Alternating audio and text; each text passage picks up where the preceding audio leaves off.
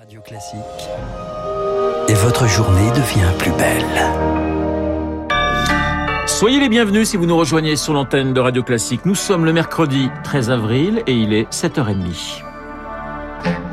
La matinale de Radio Classique avec Renaud Blanc. Et avec Charles Bonner pour le journal. Bonjour Charles. Bonjour Renaud, bonjour à tous. À la une ce matin, Mariupol, ville martyre où plus de 20 000 civils seraient morts. Et 90% des maisons détruites par les bombes. La mairie qui communique ces chiffres s'attend à la chute de la ville dans les prochains jours.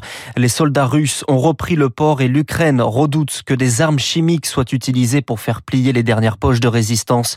Un scénario jugé possible par le général Dominique Trinquant. Il est l'ancien chef de la mission militaire française auprès de l'ONU à Mariupol. Le port a effectivement été pris. Il reste donc euh, l'usine qui est un peu à l'est du port. C'est le dernier point à résister et c'est un point qui est extrêmement fortifié. Il y a des caves, il y a des tunnels. On parle de six ou sept étages sous terre. Les forces russes pourraient utiliser tous les moyens dont ils disposent, dont l'arme chimique, pour neutraliser les défenseurs qui y seraient, pour mettre fin à la résistance euh, dans cette usine qui est extrêmement coriace. Le général Trinquant interrogé par Marc Tédé, le président ukrainien Volodymyr Zelensky accuse les Russes de centaines de viols sur des femmes, des jeunes filles, voire sur de très jeunes enfants. Des accusations de crimes de guerre dans les zones occupées par les Russes au début de la guerre, balayées par Vladimir Poutine, qui qualifie les images de Boutcha de fausses. Ces troupes se concentrent désormais sur l'est du pays où une offensive est attendue.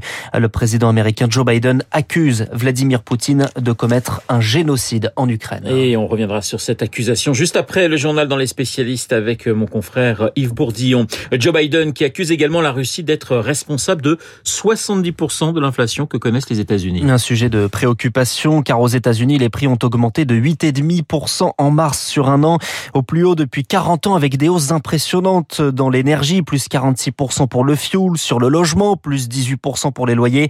Bref, une hyperinflation qui inquiète le pouvoir dont la marge de manœuvre, Eric Kioch, est plutôt restreinte. Après deux années de pandémie, la production mondiale reste ralentie, les chaînes d'approvisionnement grippées, alors que l'Amérique se remet à consommer, boostée par une politique de reprise peut-être surdimensionnée, selon l'économiste Anne-Sophie Alsif. Les États-Unis, avec les plans de relance, ont une demande qui explose. Ce fort rattrapage explique que l'on a des pénuries qui se traduisent par une hausse générale des prix. Si on ajoute les prix des matières premières qui atteignent des sommets, notamment les énergies, dues en partie à la guerre en Ukraine, on obtient un cocktail explosif. Cette inflation peut avoir un impact sur la demande des consommateurs qui ne consomment plus, les entreprises n'investissent plus et donc on pourrait être dans une spirale de récession. Pour éviter ce scénario, la Banque centrale américaine prévoit de rehausser progressivement ses taux de 0,5% à 2,25% en fin d'année. L'objectif est de libérer la pression sur les prix, une opération délicate. Julien Pierre Nouan, économiste chez Lazare Bank. L'enjeu, c'est d'arriver à réduire les pressions dans l'économie en évitant de ralentir trop brutalement l'économie, la faire basculer en récession. Contre l'inflation, Washington débloque aussi ses stocks de pétrole. 60 millions de barils remis sur le marché pour adoucir les prix à la pompe. Le décryptage d'Éric Kioch.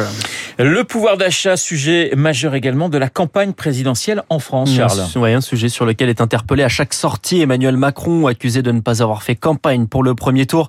Le président sortant enchaîne les déplacements. Hier, en Alsace, des déambulations où Emmanuel Macron joue la carte du débat sur les retraites, sur les salaires et remet aussi l'Europe dans la discussion présidentielle lors d'un meeting en plein air hier soir à Strasbourg. Cette élection est aussi un référendum sur l'Europe. La candidate d'extrême droite propose un projet nationaliste, ce qui n'est pas le patriotisme. Ce projet nationaliste, et je le dis ici, à quelques mètres de là où François Mitterrand a prononcé ces mots, le nationalisme, c'est la guerre. Marine Le Pen était de son côté dans l'heure pendant la journée, le soir sur TF1. Elle a bien confirmé qu'elle ne voulait pas sortir de l'Union européenne, mais changer la contribution française. Chaque année, les députés votent la contribution à l'Union européenne. Elle a été augmentée de 50% en 5 ans. Est-ce que c'est raisonnable? Mon objectif n'est pas de baisser la contribution à l'Union européenne, mais de baisser la contribution nette. Elle est actuellement à 9 milliards. Je souhaiterais qu'elle soit euh, à 4 milliards, ce qui est en réalité la moyenne de ce qu'elle était euh, sous Jacques Chirac. Et aujourd'hui, la candidate du Rassemblement national tient une conférence de presse avec pour thème la diplomatie et la politique étrangère. Ce sera après un déplacement à Agnières-sur-Seine, en région parisienne, sur le thème du travail. Marine Le Pen qui moquait hier le soutien de Nicolas Sarkozy à Emmanuel Macron. L'ancien président était resté jusque-là silencieux. Pas un mot pour Valérie Pécresse. Un texte publié hier sur les réseaux sociaux, un appel à voter contre Marine Le Pen qui ressemble surtout à un ralliement à Emmanuel Macron.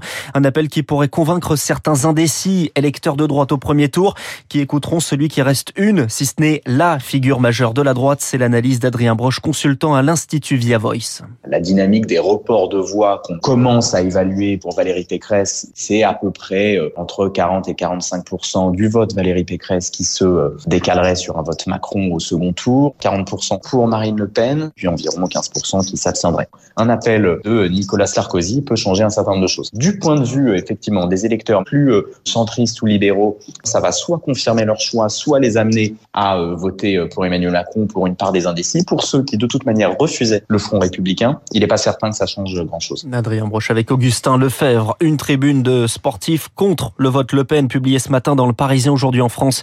Parmi les signataires Cléopâtre Darleux, Christophe Lemaître ou encore Dimitri Payet. Vous écoutez Radio Classique, il est 7h35, les hospitalisations pour Covid ont encore augmenté. Plus de 24 000 patients sont positifs et les épidémies se combinent, gastroentérite et grippe, provoquant une hausse des consultations alors que les soignants sont épuisés. À Orléans, les urgences sont à l'arrêt depuis deux semaines. Plusieurs villes de France sont concernées, La Rochelle, Strasbourg, et cela pourrait se généraliser, prévient Frédéric Adnet, le chef des urgences du département de Seine-Saint-Denis. Ça craque de partout. Maintenant, il n'y a pas un seul hôpital en France qui n'a pas fermé des lits, voire des services. Dans mon hôpital, par exemple, qui a 600 lits, on a 100 lits de fermés par manque d'infirmières et d'aides-soignantes. Ça stagne nos urgences, ça allonge les temps d'attente et le manque de lits est essentiellement dû à l'heure actuelle au manque de soignants. De se remettre en tension à cause de la Covid dans un hôpital qui craque de partout peut conduire effectivement à une situation euh, complètement ingérable. Frédéric Adnet avec Rémi Pfister. Il avait participé à une fête à Downing Street en plein confinement. Le Premier ministre britannique Boris Johnson écope d'une amende et présente ses excuses, mais il refuse en revanche de démissionner. C'est un temps fort de la journée, le dernier interrogatoire au procès du 13 novembre de Salah Abdeslam, seul membre du commando encore en vie. Il sera questionné sur les jours qui ont suivi les attentats et sur sa cavale qui a duré quatre mois. Et puis on termine avec du sport du football. Karim Benzema, encore et toujours. Mais que serait le Real Madrid sans lui? Une nouvelle fois buteur hier soir dans le temps additionnel, défaite des Espagnols 3-2 contre Chelsea. Mais cela suffit pour se qualifier pour les demi-finales de Ligue des Champions. Karim Benzema en avait marqué 3 à l'aller. Dans l'autre match, Villarreal, autre club espagnol, élimine le Bayern Munich après un match nul 1-1. Oui, je sais, ça ne vous fait pas plaisir, mais c'est comme ça, mon cher Charles. Charles Bonner pour le journal de 7h30. Dans un instant, les spécialistes Yves Bourdillon pour évoquer euh, l'Ukraine et puis François Geffrier pour l'économie. On parlera